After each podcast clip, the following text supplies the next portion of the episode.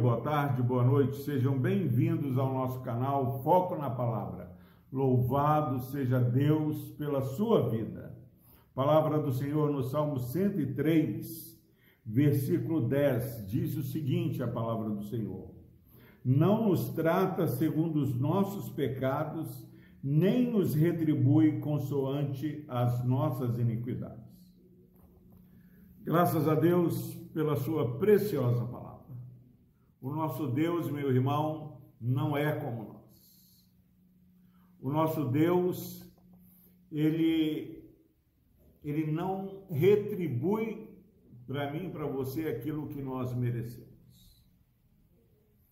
Nós falamos com o nosso filho: olha, se você é, não arrumar a cozinha, não vai assistir TV, falamos, se você não tirar 10, não vai é, poder brincar é, as pessoas precisam merecer para serem abençoadas. Mas o nosso Deus não é como nós.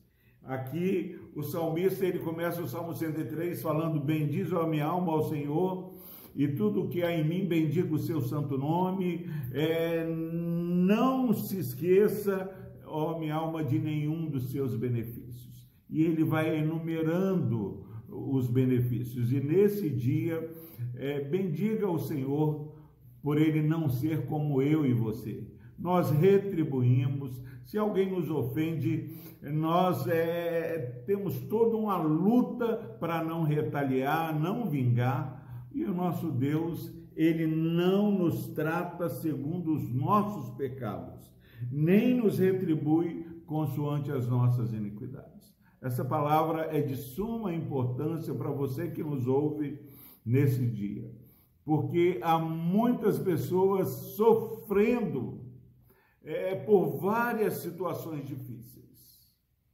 E muitas vezes estão se culpando.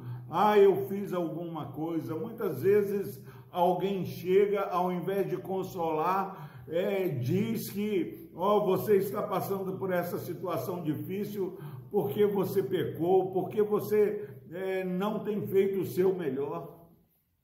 Meus irmãos, é certo que nós, no processo de santificação, temos muito é, que melhorar, mas Deus tem nos amado com amor eterno antes de nós nascermos. Deus enviou seu Filho para salvar eu e você e sofrer na cruz do Calvário, ainda quando éramos inimigos do Senhor. Agora, se Deus não poupou o único filho dele para nos salvar, você acha que você está passando é, por essa situação, pelo, passando pelo vale, porque Deus está irado com você? Porque alguém lá no céu é, se ofendeu com você? Olha, meu irmão, a única forma de não sermos abençoados pelo Senhor é continuarmos resistindo à graça oferecida em Cristo Jesus porque Deus, ele tem nos amado com amor eterno. E aqui não sou eu, mas é Deus que está falando através do salmista. Ele não nos trata segundo os nossos pecados. Ele não retribui consoante as nossas iniquidades. Erramos, decepcionamos sim, mas Deus nos conhece.